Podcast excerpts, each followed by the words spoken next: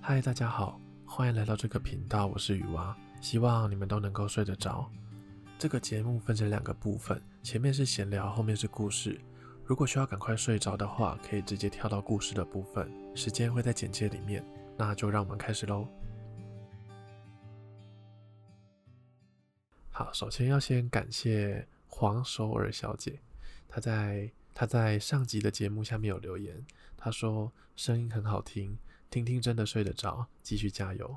好，谢谢你的留言。嗯，你是除了我身旁认识的人之外，第一位陌生的听众来留言的，这是一个给我很大的鼓励，谢谢你。也希望这个节目可以真的让你很好入睡。今天想跟大家分享一件事情。前几天我跟鲤鱼小姐在散步的时候啊，有一台机车从我们的右前方骑过去。它的机车，它的机车的车头都已经超越我们了，是可以直接骑过去的。但看到我们之后，好像都意识到了什么，他赶快停下来，而且是有点急刹。他没有骑很快啦，但但是他就有有点急刹的感觉。他就好像意识到什么东西，往后退，赶快叫我们先。就就请我们先走。其实他是可以直接骑过去的，对，我就觉得很好笑。嗯，我最近在骑车，不管是开车、骑车、走路，我觉得看到机车、汽车礼让行人这件事情，好像已经变得很频繁了。我第一次觉得，我第一次感受到，哦，原来媒体的影响力是这么大的。记得大概两个两个月前吧。国外的一个媒体就报道台湾是行人地狱，然后被国内的媒体就大肆宣扬了一番，所以我觉得大家好像真的意识到这个礼让行人是很重要的事情，就开始会礼让行人了。那在我生活的环境周遭，礼让行人的这件事情啊，好像发生的频率变得很多诶，不知道是平常就有了，只是我没注意到，然后看到新闻，所以才注意到这件事情，还是真的变多了。但我觉得是真的变多了，虽然还是有一些令人遗憾的事情发生，可是我觉得只要大家继续关注着，台湾的交通就会变得越来越好。嗯，而且我看到不止一次，就是行人走在斑马路上，我觉得最好的情况就是汽车停下来等行人通过马路，然后行人看到汽车在等他，就是会加快脚步，赶快走。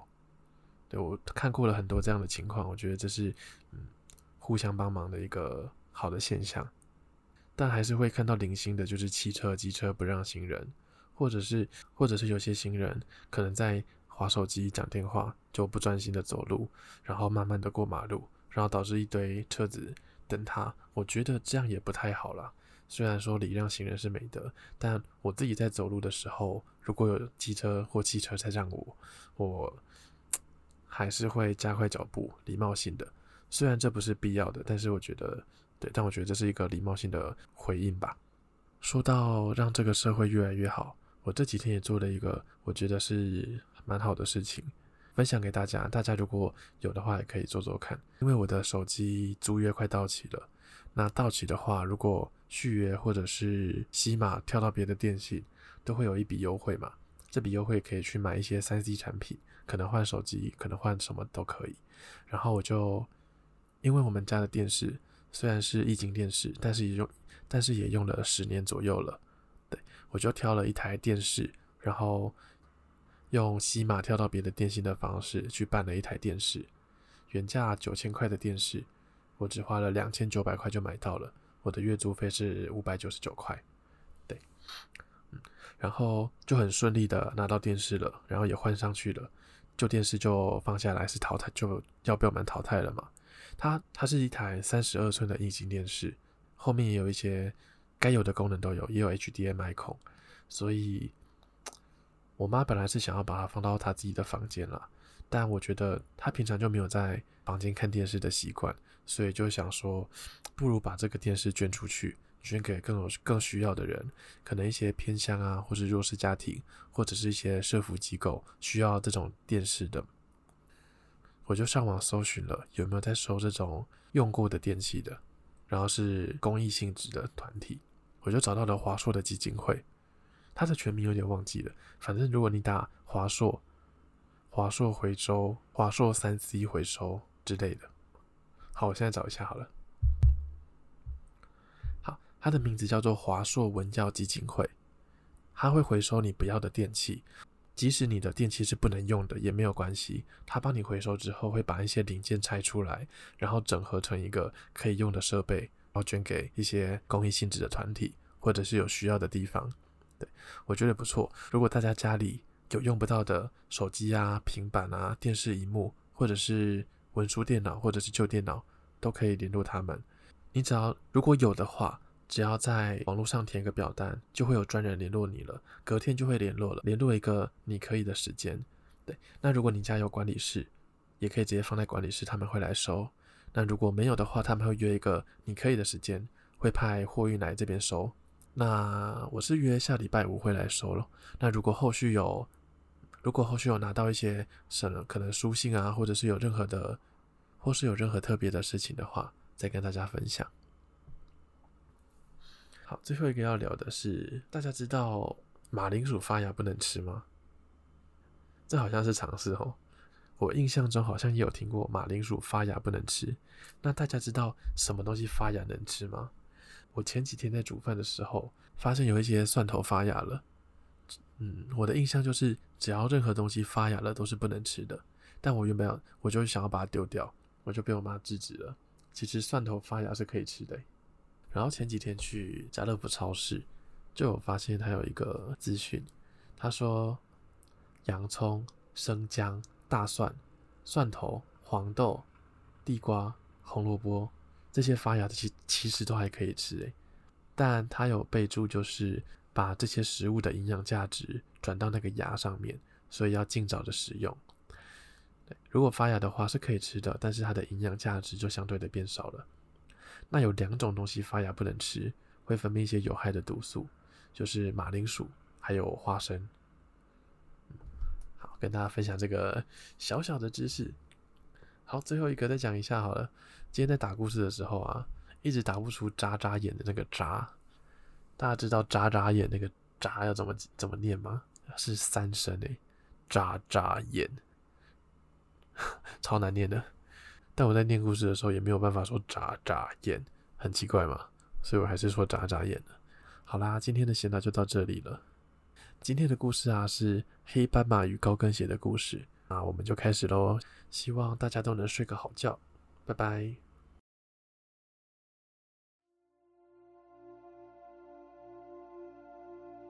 从前，从前，在遥远的一个山丘上，伫立着一座村庄。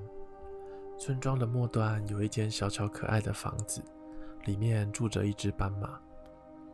这只斑马非常特别，她是女孩，她的全身毛色黝黑，仔细看的话，黑色的毛发中还有些红色、紫色，可谓是红的发紫，紫的发黑。这只斑马很特别，但它却有一个平凡的名字，它叫做阿佑。平常，阿佑都会在清晨起床工作，他会先将一旁的农田打理一番，样样都不随便。阿佑喜欢倾听大自然的声音，鸟儿的歌唱，风吹过田野沙沙声，都让他心情愉悦。有一天，阿佑发现了一朵奇特的花。花瓣五颜六色，绽放着迷人的光芒。阿佑好奇地靠近，忽然，花朵散发出微弱的光芒。阿佑进入了一个奇幻的世界。湿漉漉的空气让阿佑打了个喷嚏，也同时让阿佑清醒了过来。这是哪里呀？阿佑揉揉着眼睛，说着。左顾右盼了一番后。阿佑知道自己来到一个陌生、他从来没有到过的地方。阿佑居住的村庄一年四季都很晴朗，但这里可以明显的感觉到空气中的水分跟阿佑的家乡非常的不同，并且这里的气温也低了不少。阿佑站了起来，顺着直觉往其中一条路走了过去，他想要找到回家的办法。阿佑走着走着，眼前的景色变得越来越美丽。高耸的树木遮掩着阳光，鲜艳的花朵点缀着道路两旁。突然，阿佑听到了微弱的流水声，追着声音走过去，发现了一条清澈的小溪，溪水中游动着五光十色的鱼。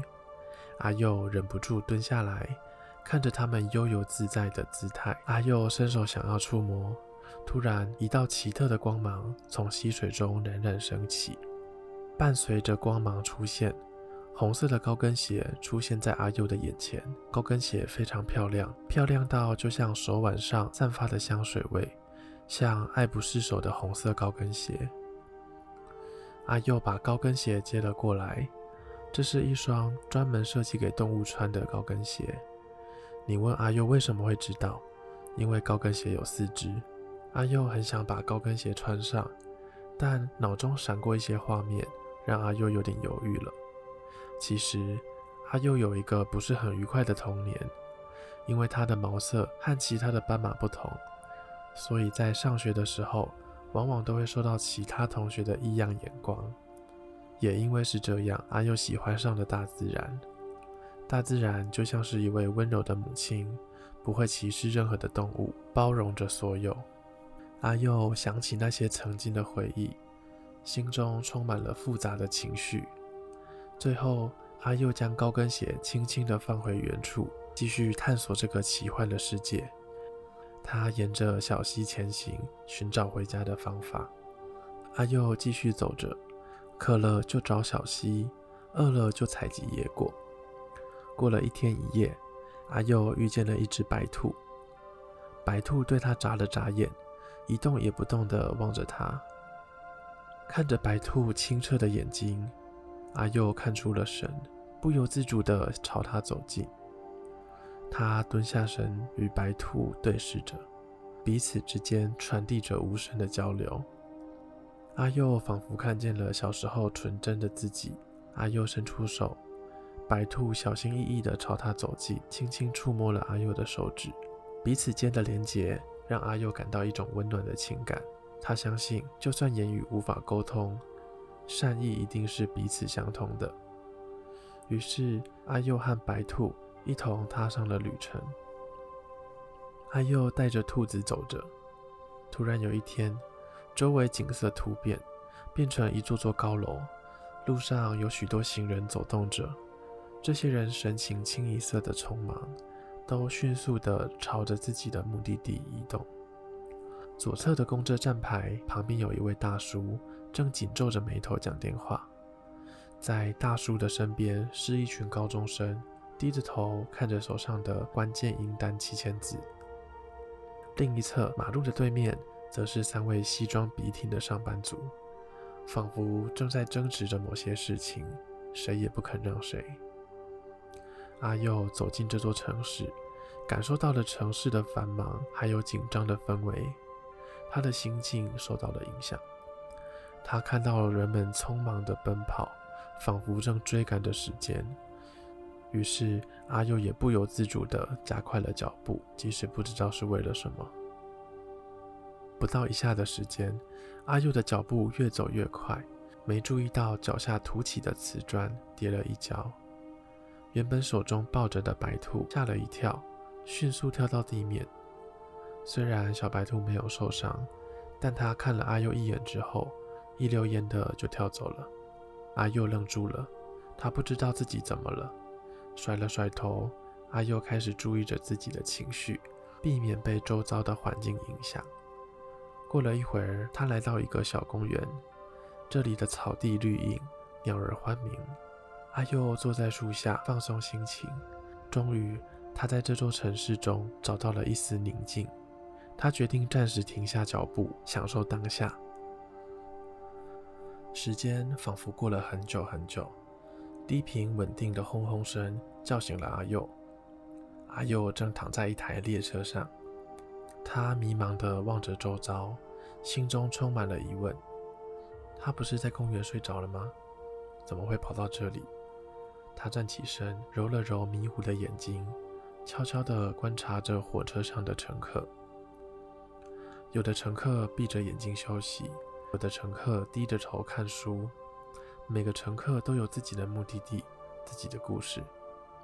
阿佑不知道该怎么办，他现在只想要赶快回家，但因为以前的经验，导致他不太敢跟陌生人说话。时间缓慢地流动，站牌上全是阿佑不认识的文字。终于，阿佑下定决心向车上的乘客寻求帮忙，希望能找到回家的方法。于是，他走向了一位看起来最友善的乘客。询问他火车的终点站，还有可能的转乘方式。令阿佑意外的是，这个乘客热心地给阿佑指引，并面带微笑地鼓励他。阿佑感激地点头。